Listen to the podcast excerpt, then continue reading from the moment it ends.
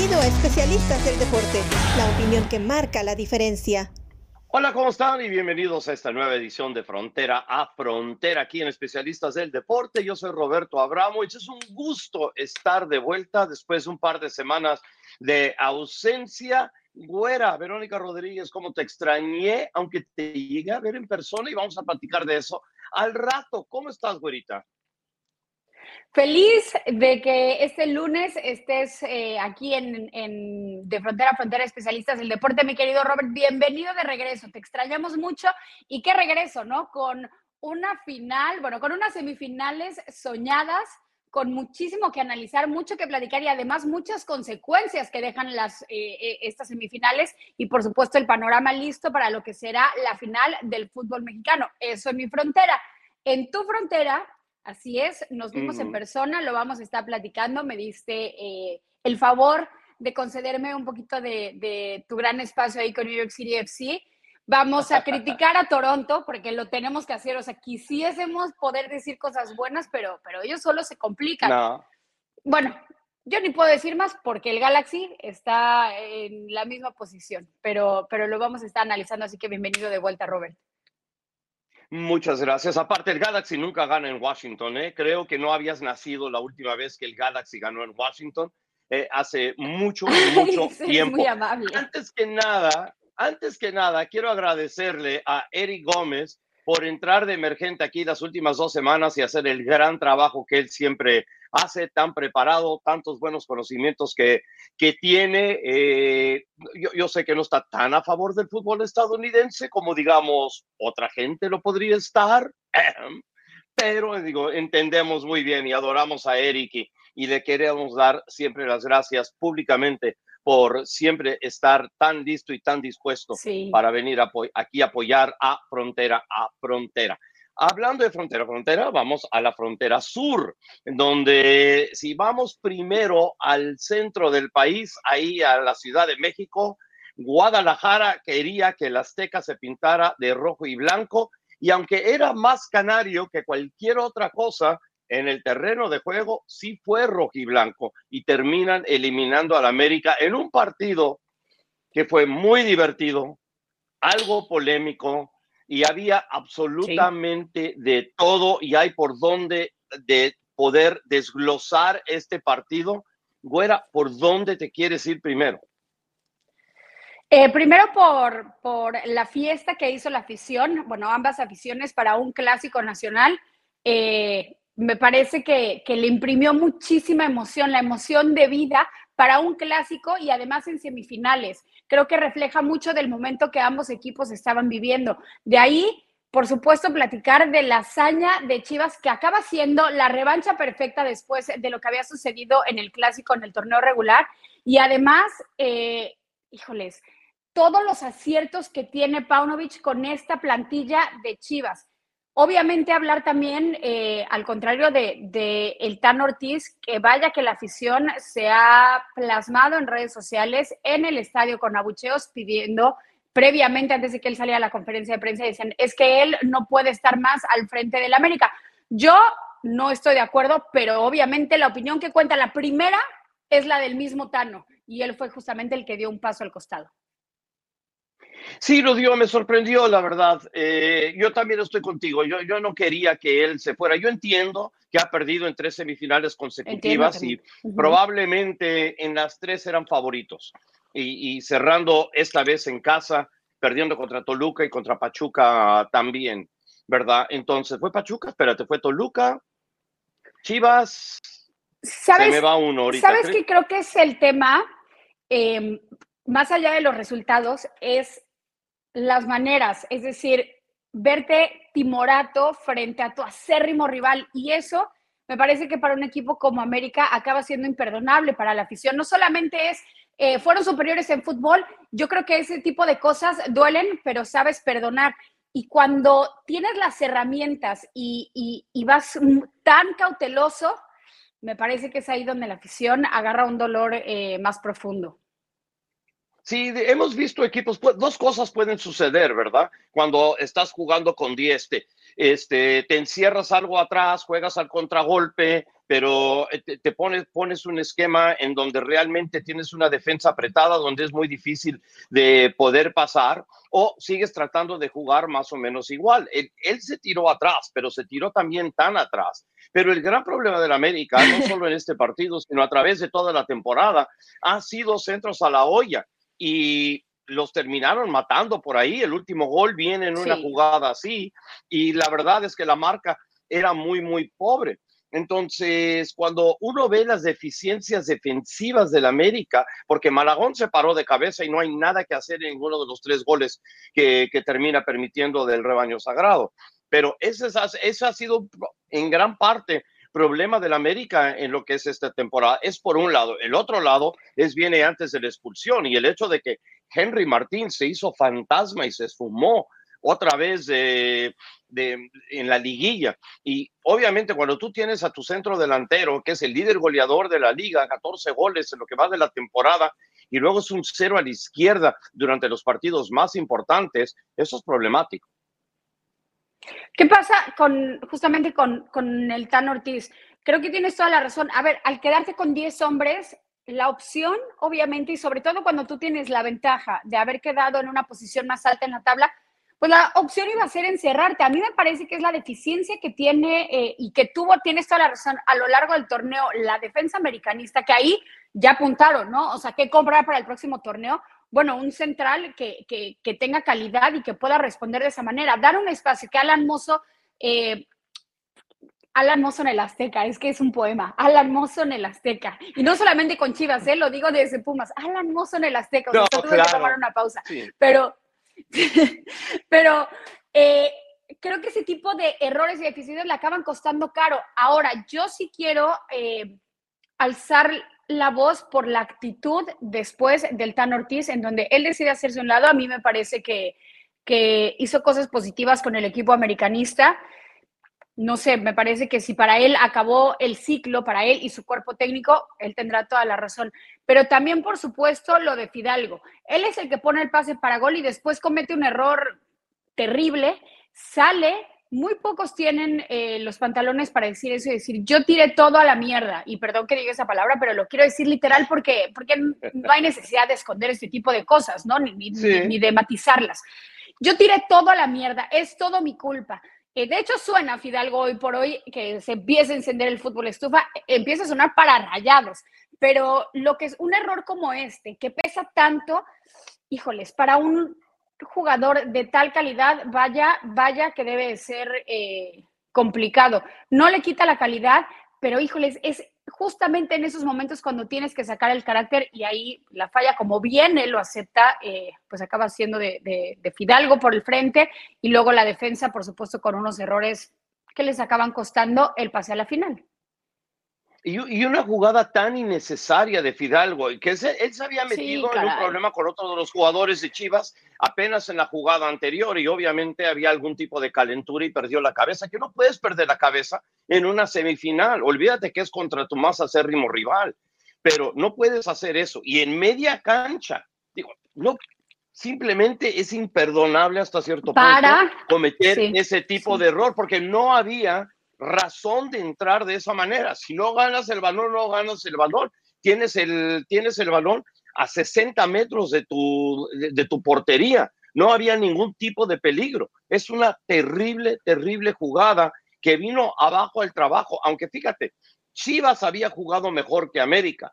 Y aunque con ese, con el marcador como estaba, ¿verdad? Todavía Chivas tenía que meter sus dos goles, pero había jugado mejor que el América y, ahora simplemente les terminaron abriendo la puerta, le hicieron la labor mucho más fácil al equipo de Belko Panovic.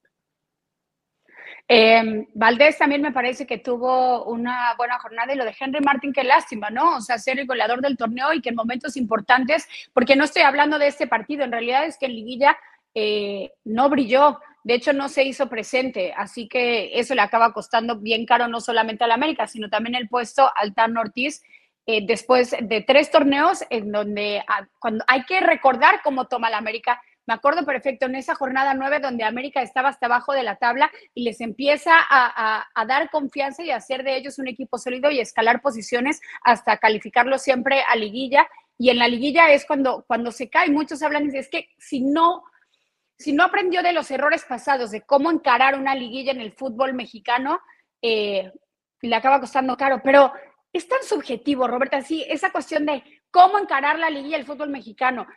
A ver, yo, a mí no se me olvida la cantidad de periodistas, fanáticos, exfutbolistas diciendo cómo un hombre que no conoce el fútbol mexicano como Paunovic o como Fernando Hierro Ah, sí. va a tener al equipo más mexicano de todos, que son las Chivas, y no conoce el fútbol mexicano.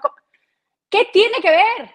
¿Qué tiene que ver una cosa con la otra? Es fútbol. Entiendo que hay matices Nada. diferentes en las ligas, pero esto es el mismo deporte. Y creo que para ejemplo perfecto es hoy por hoy donde tiene Paunovic a estas Chivas. Y me encanta cómo habla. ¿eh? No hemos ganado nada, pero hemos llegado hasta aquí y, y- y remontamos porque este juego es con amor.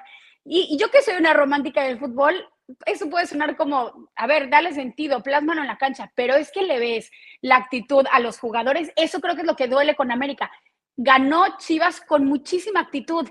Ellos tenían más ganas, eh, demostraron más ganas de querer llegar a la final y hoy por hoy ahí están enfrentando una vez más a Tigres en una final que también nos sorprendió, ¿no? Por lo menos yo no ponía Tigres, o sea, de verdad es que no ponía a Tigres y me decían, te doy un millón de dólares, Tigres llega a la final. Bueno, hubiera dicho que sí por sí, ¿no? Por si acaso, porque pues ahí sí no te arriesgas. Pero no se veía para nada que le pudiera pasar por encima a Rayados el superlíder, con esta maldición del superlíder. A- a- antes de ir al superlíder y, y- y Tigres en, el, en, en lo que fue la, la- la semifinal regia, quiero regresar un poco a la América y Guadalajara, un par de cosas. Cuando llegó Panovich, una de las cosas que empezó a hacer fue trabajar en el físico del- de los jugadores. Entonces, y al, y al principio había muchas quejas, se filtraban quejas de que los tenía corriendo y corriendo y corriendo y mucho más de lo que estaban acostumbrados. Obviamente terminó ayudando eso, ¿verdad? Porque el- como estaban en este partido y como, y como se ha visto a través de la, de la temporada, es un equipo físicamente entero, físicamente completo. Y si obviamente tienes mucha más resistencia, entonces no es solamente fatiga fa- física, sino fatiga mental también, de la cual no sufren a la misma altura que lo sufren otros equipos. Entonces, los tiene físicamente muy bien preparados. En cuanto a la América, un par de cosas aquí muy interesantes. Lo de Henry Martin, ¿ok? Esta temporada en 18 partidos, qui- 14 goles, 5 asistencias. Pero en liguilla con el América, 32 partidos, solamente 5 goles, 3 asistencias, un gol cada 383 minutos. Digo, si este es tu jugador principal, ¿verdad? Y es tu goleador y es el, el jugador que te terminó ayudando de una manera especial llegar a la posición en donde estabas, que, que se haga ausente, son dos factores. Uno, pues el trabajo de, de él personalmente y de la táctica de, de Tano Ortiz. Y luego dos, hay que darle mucho crédito otra vez a, Pano, a Panovich, en donde el Guadalajara pudo anular a Martín para que no fuera factor en esta serie, aunque también crédito al Atlético San Luis porque tampoco fue factor en esa serie. Oye, y hablando de, de quiénes se llevan entonces los reflectores, al contrastante a la historia de Henry Martin con el América, mi historia favorita de liguilla, y yo creo que de la de muchos de ustedes, pero es que desde, desde que pasa Tigres, hemos hablado de él y con, con mucho fervor a lo que es el fútbol y, y, y a remontadas, pero personales, como lo de Córdoba. Oye, qué cosa, Sí. qué jugador en liguilla, irreconocible, pero es que no solamente es que alguien pueda destacar, es venir de críticas, es venir de señalamientos, es venir de burlas, de decir, un americanista en Tigres no nos sirve para nada. ¿Para qué pagaron esto por Córdoba? Es que es un bueno para nada. Y a- hoy por hoy ya, sí, es que se tiene que ir a Europa, es que es un jugador. De verdad, es que es una de las historias bonitas que nos ha regalado el fútbol mexicano. Y Sebastián Córdoba sigue llevando al equipo. Y fíjate, este supuestamente es el equipo de, de Guiñac. Sin embargo, se tiene que hacer a un lado a este momento para darle el paso a Córdoba, que sí, que sigue haciendo las cosas de gran manera y anotando los goles que termina elevando a Tigres a la final. Y de poder hacer esto, ¿verdad? En un partido que si lo tacho de aburrido es darle demasiado crédito, ¿ok? Aunque mejoró bastante en Sí, la segunda sí, sí, mitad, ¿ok? En la primera mitad no hubo ni, ni- ni tiros a meta. Yo sé que también llovió y todo lo demás, pero realmente era como un partido de ajedrez hasta cierto punto defensivo. Y creo que eso, lo que al final de cuentas, creo que es lo que le termina molestando a Tato Noriega, basado en las declaraciones que hace después del partido. ¿Verdad? En cuanto a Monterrey, que el equipo se vio un poco timorato, que no atacó, que, digo, no tuvieron el tipo de presencia que necesitaban tener para ser el equipo número uno de la liga. Y bueno, y al, final de, y al final de cuentas terminaron pagando el precio. Ahora, cuando regresan del volcán, tienen el marcador 1-1. Entonces, ese empate a cero los lleva directamente a la final. Y creo que obviamente hay un error ahí en no ir y buscar más el partido de una manera ofensiva. Claro. Y al final de cuentas te, terminan, aunque tuvieron un gol que al final de cuentas fue anulado y luego un minuto después termina Córdoba anotando el gol de la victoria. Se desconcentran y, y, ahí a Nahuel, que, que a mí vaya que me pesa, eh, le salen las cosas, ¿no? Porque es uno de los que, que, más está presionando al árbitro y está con esta situación de pedía fuera de lugar, luego pedía mano, pero falta, pero algo y, desconcentración y un minuto después es cuando Córdoba reacciona y mete el gol. Em, sí, pero una cosa, hay, que hablar de eso. Quiero, quiero hablar de eso un poco, güera. Por favor. Porque todo el mundo, yo estaba viendo, yo estaba viendo el partido por tele, ¿verdad? Y, esa parte la, la, vi, estaba escuchando a los comentaristas. Nahuel no fue el que le dijo al árbitro que fuera a ver al bar. no importaba que Nahuel le dijera al árbitro que fuera al bar, que le dijo que hubo mano, que le dijo que hubo fuera de lugar, que le dijo que había un empujón, que, que fuera lo que fuera, ¿ok? Todas las jugadas de gol se revisan en bar. Es automático, es 100% automático y, y, y buscan ese tipo de cosas. Buscan. Ahora, si de repente Nahuel cree que, que dijo, bueno, es porque hubo una mano o lo que sea y que no estaban quizás buscando la mano, de repente le estaban concentrando un poco más en eso.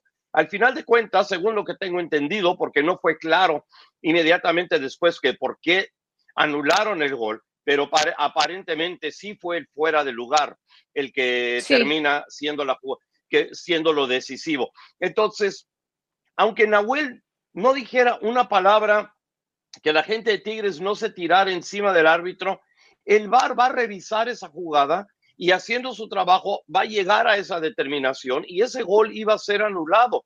El hecho de que en, la transmisión te estén diciendo, uy, fue la presión de, de, Tigres que hizo que el VAR revisara la jugada, no, no, para nada, no entienden el VAR si eso es lo que están sugiriendo, no lo entienden, punto. Lo, que es cierto es que sí pone em, cierto tipo de ambiente o de presión las actitudes de Nahuel, ¿no? O sea, el, famoso colmillo que llamamos en México, y muchas veces eh, lo hace a propósito. Más allá de indicar qué es lo que hace el árbitro, es como eh, la atmósfera que crea Nahuel Guzmán y que viene acompañado de Córdoba, ya después adelante, pueden pasar hoy por hoy a la final. Y esto aquí, yo de verdad es que el planteamiento de Monterrey y de Bucetich, después de las palabras justamente de su director deportivo, ¿qué, o sea, ¿qué podemos esperar? ¿Se quedará el Rey Midas, ya no tan Rey Midas últimamente, eh, al frente del equipo de Rayados? Caray, con esa plantilla, poner un plan, y además siendo super líder, eh, soy, la manera en que enfrentó todo el torneo, apenas y perdió, o sea, empezó muy mal en la primera jornada, recuerdo que perdieron con Chivas, pero de ahí una, una solidez increíble. Y plantear el partido así, con esa plantilla, me parece que pecaron de hacerse chiquitos y, es ahí cuando Tigres, lo mismo que con América y Chivas, pues mostró más ganas de estar en la final y hoy por hoy están los que merecen estar eh, en la final y que lo buscaron hasta el final, que es tanto Chivas como el equipo de Tigres. Y, y además Tigres con un torneo, o sea, tres cambios de técnico, vaya que les costó trabajo. O sea, yo era de las que decía, en la fase regular, uno de los peores fracasos tendría que ser Tigres, porque no se puede tratar así. Oye, tres técnicos no podían encontrar eh, un once ideal o un once inicial ya para tener eh, cierto estilo de juego y que hoy estén en la final es de darles mucho crédito. Y hay que recordar que pudieron haber también estado en la final de la Liga de Campeones de CONCACAF, pero no pudieron llegar ahí. Entonces, y viendo eso, se me hace algo sorprendente de que sí pudieron llegar a, esta final, pero todo el mérito para ellos. Sí, digo, hablamos de la impaciencia en el fútbol mexicano, tres técnicos en una temporada, pero sabemos que las razones, ¿verdad? En este caso fue la salida de Coca hacia la selección nacional y, luego de ahí ya un par de cambios, este, cambio, un cambio obligado y luego otro porque simplemente el equipo no agarraba. Bueno, bueno, vamos a regresar un poquito a Monterrey porque quiero hablar de lo que puede suceder si es que Víctor Manuel Bucetich no renueva y su contrato está por terminar en este semestre. Entonces, eh, hay una decisión que tiene que tomar Tato Noriega si cree que Bucetich sí es el hombre que los puede hacer ganar o que definitivamente necesitan un cambio con alguien que sea más agresivo al ataque, que creo que esa es una de las cosas que vio él de Bucetich, que al final de cuentas no le gustó. Entonces, Bucetich, perdón, desde que se fue Osorio de la selección de México, donde tuvo él 52 partidos, 33 victorias, 9 derrotas, 10 empates, estuvo con Paraguay por un partido. Luego se fue al Atlético Nacional de Colombia, donde estuvo 50 partidos, el América de Cali, donde estuvo 49 partidos, y acaba de firmar pero acaba de firmar en abril, apenas hace cinco semanas, con el equipo egipcio que se llama el Samalek y solamente ha tenido cinco partidos ahí, tres victorias, un empate y una derrota. Entonces, si lo quieren volver a traer a tierras mexicanas, van a tener que hacer un arreglo con el equipo egipcio y bueno, veremos qué tal sale eso. La verdad es que a mí me parece que Rayados sí necesita una nueva dirección técnica. Más allá de ser agresivos, para manejar una plantilla así, híjoles, las cosas no están fáciles. Esa es una de las opciones. También a mí, y, me quiero preguntar, ¿quién será el técnico ideal entonces para el equipo americanista? No será fácil con ambas plantillas buscando un nuevo técnico de cara a lo que será el nuevo torneo. Pero bueno, ya veremos eh, qué pasa en esta final ¿Dónde? Para ti, Robert, ¿quién será el campeón del fútbol mexicano? Bueno, bueno, me gusta la final, ¿verdad? Porque me gusta cómo está jugando Chivas y de repente Tigres agarra vuelo en el momento más importante y están encontrando maneras de poder ganar partidos. Es una final creo que muy pareja, pero me está gustando mucho de la manera en que Chivas está jugando, porque fueron y para mí dominaron al América en los dos partidos que terminaron jugando. Sí estaban empatados en el, en el marcador 1-1 en el Azteca, pero era Chivas el equipo que se veía mejor y sé que tenían que remontar con dos goles ahí. y luego, obviamente, la, la salida de, de, Fidalgo termina ayudando a Chivas y Chivas tomó toda la ventaja para poder ganar ese partido. Pero me gusta Chivas, me gusta cómo está jugando, me gusta cómo Panovic está planteando a su equipo, los está acomodando como debe ser, dependiendo del rival que tiene enfrente. Creo que tiene una defensiva bastante sólida que podría controlar a Sebastián Córdoba y a Guiñac. Entonces, si me preguntas quién gana, eh, mis amigos aquí de Tigres en New York City se van a enojar, pero les mando muchos saludos y abrazos. No es nada personal, pero creo que voy con Chivas. Repetición del 2017. Yo, yo también, más allá de que quiero, que bla, bla, bla, a mí me parece en mi estatus de bruja, yo veo a los chivermanos festejando el campeonato. Pero ya veremos qué tan bruja soy. Eso lo, lo, dictará el próximo fin de semana y los detalles obviamente los tenemos aquí. Ahora llévame contigo a tu frontera, a tu horizonte ML0. Eh, ¿Quieres con escoba o de otra manera? No, a mí yo viajo en escoba siempre.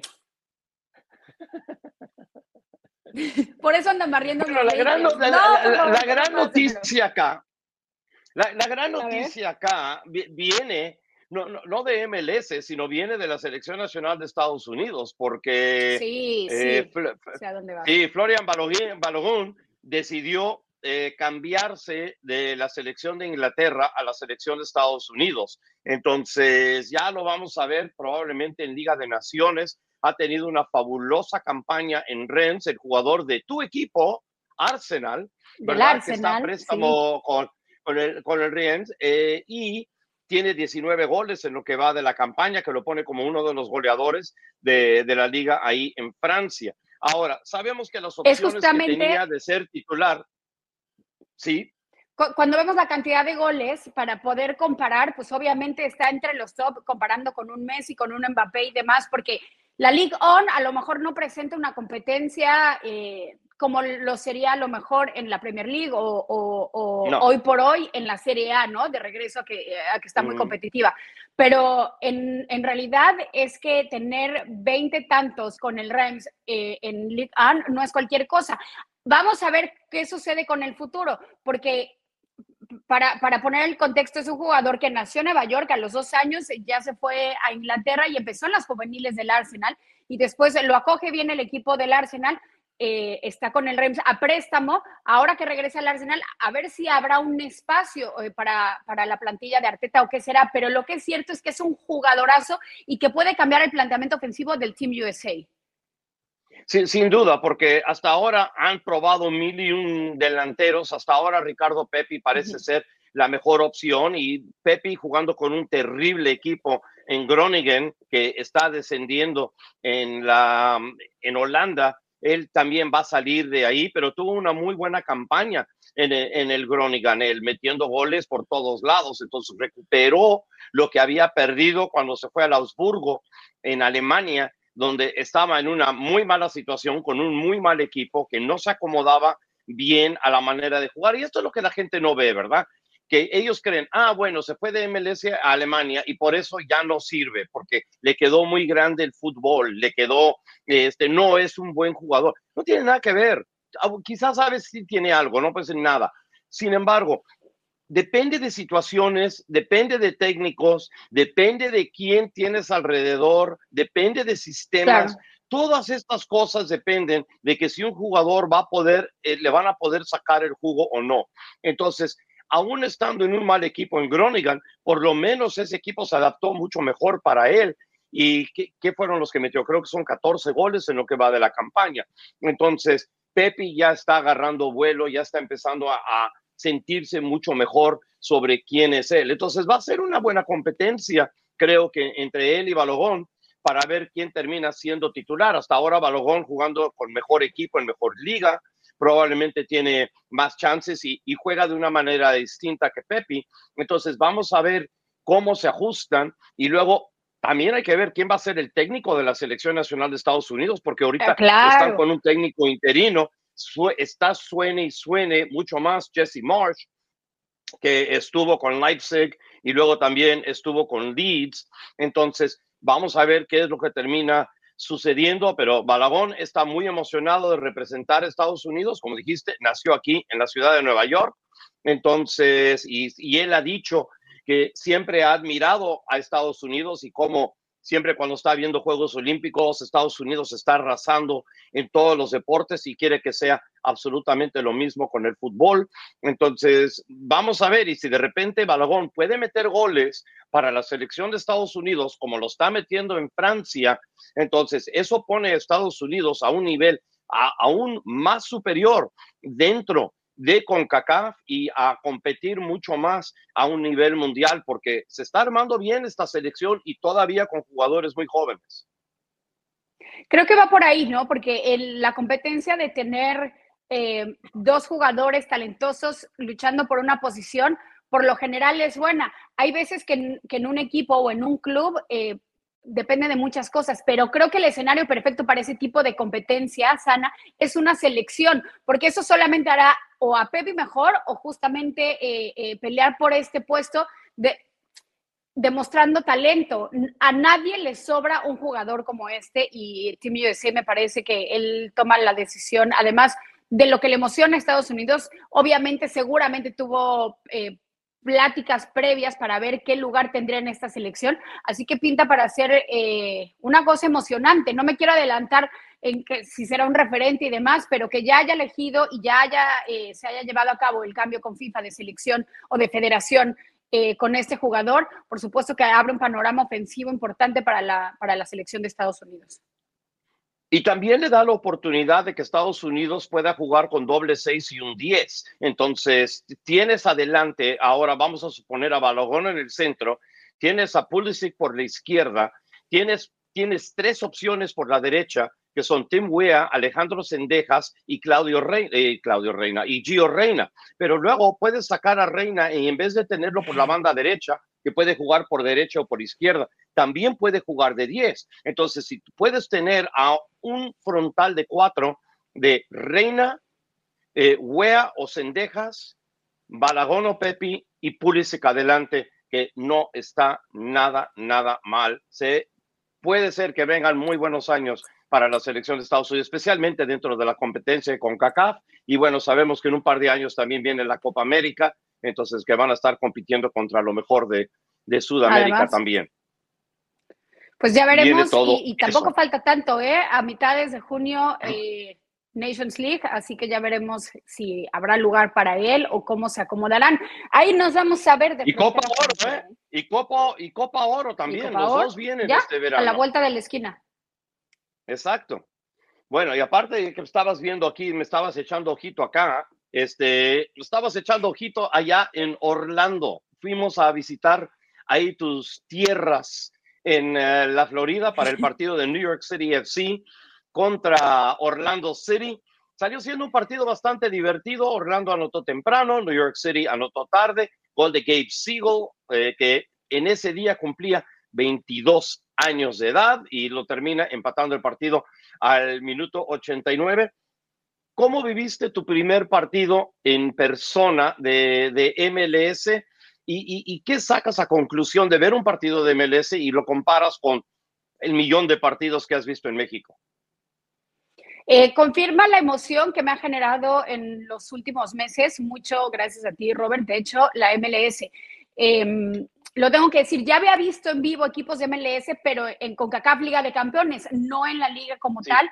Y me llevé una muy grata sorpresa, no solamente de lo que sucedió en el terreno de juego y todos estos eh, conceptos tan eh, primitivos que tenemos en México del MLS o que la mayoría tienen, que se quedaron con esta MLS de hace a, lo mejor 12 años, ¿no? Y, y, que no se han dado el tiempo, la oportunidad de ver cómo ha crecido la liga, no solamente en cuestión de equipos o en cuestión de marketing y eso, que lo vemos todo el tiempo y que son muchas cosas que, o, modelos también económicos que quisiéramos seguir en Liga MX, pero también en la cancha y la calidad de jugadores y la emoción que imprimen, además también la afición. Me llevé una grata sorpresa.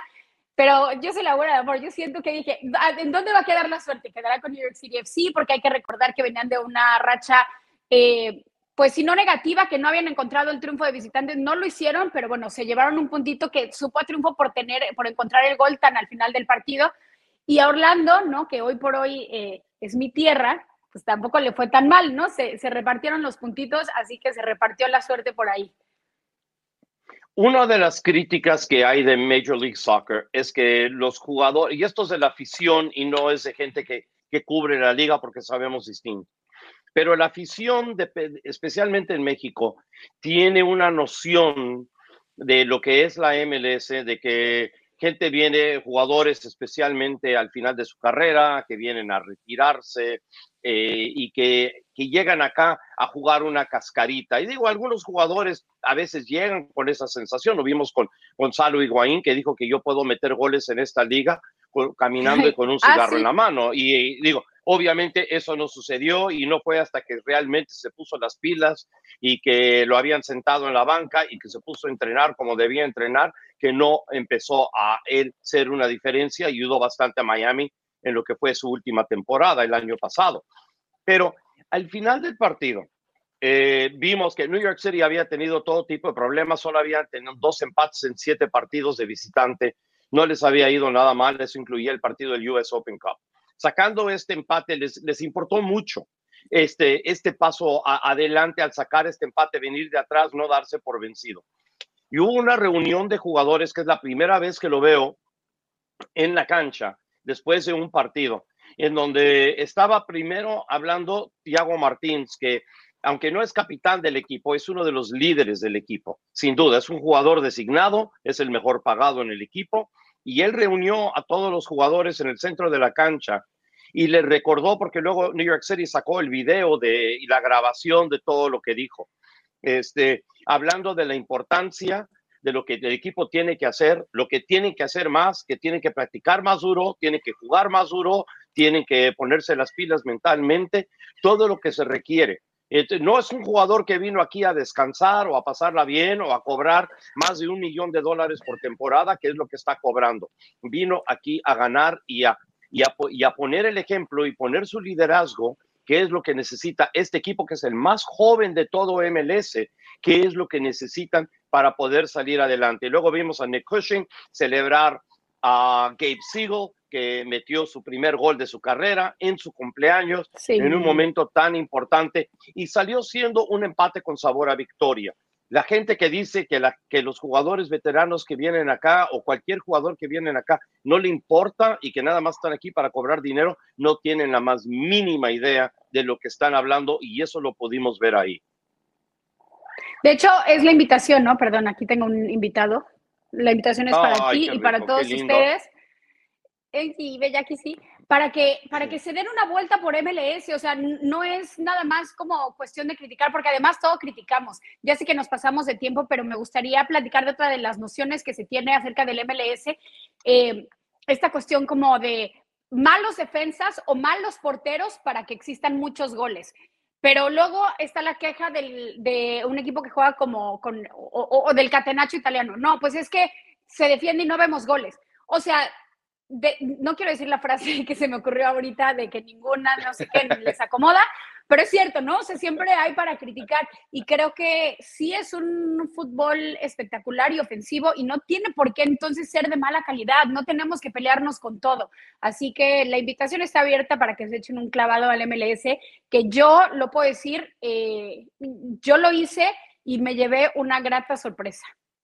Muy grata. Y fíjese, este es el mes para hacerlo, por cierto, porque el MLS Season Pass que está en Apple TV y lo pueden descargar en su teléfono, en su móvil, no importa que sea Android o no tiene que ser un iPhone.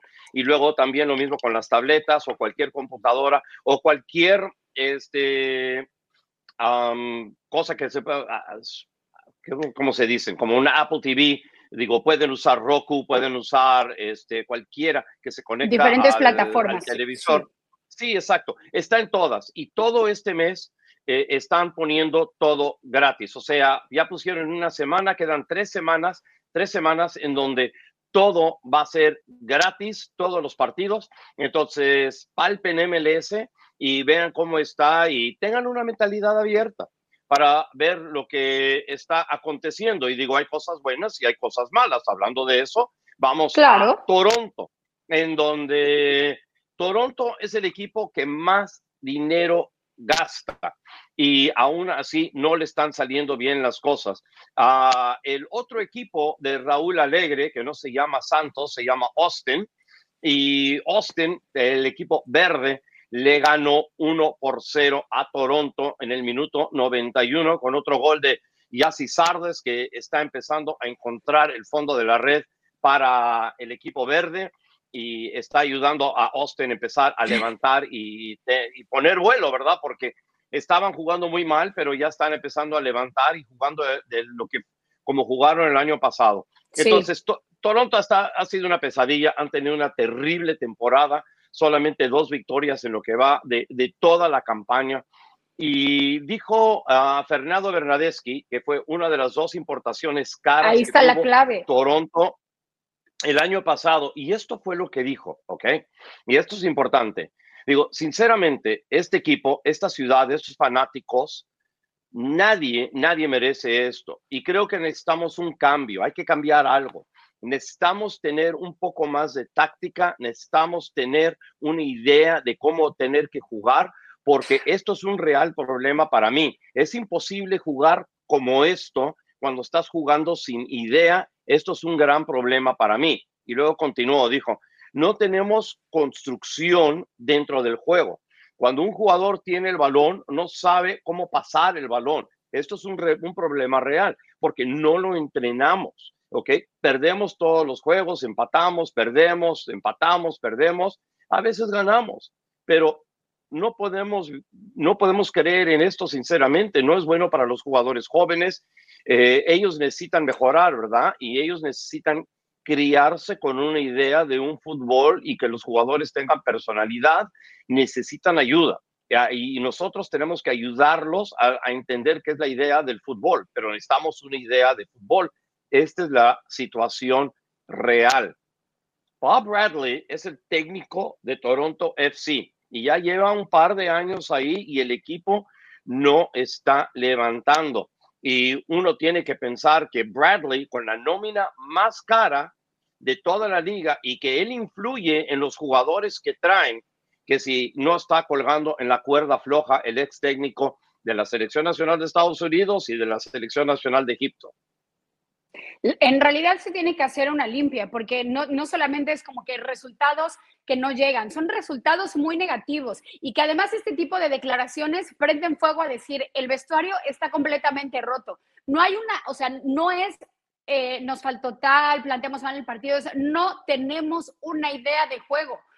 Ya no hay para dónde darle. O sea, si los resultados no solamente no llegan, sino que son negativos, la inversión fortísima está dentro y aún así no pasa nada y tu vestidor está más roto que nunca, pues ahí me parece que la solución está palpable. Eh, y, bueno, vamos a ver qué sucede con Toronto y por supuesto una situación similar en cuestión de que están en último lugar con el Galaxy, ¿no? En la otra conferencia. Exactamente. Y ahora tienes un jugador como Lorenzo Insignia, ¿ok?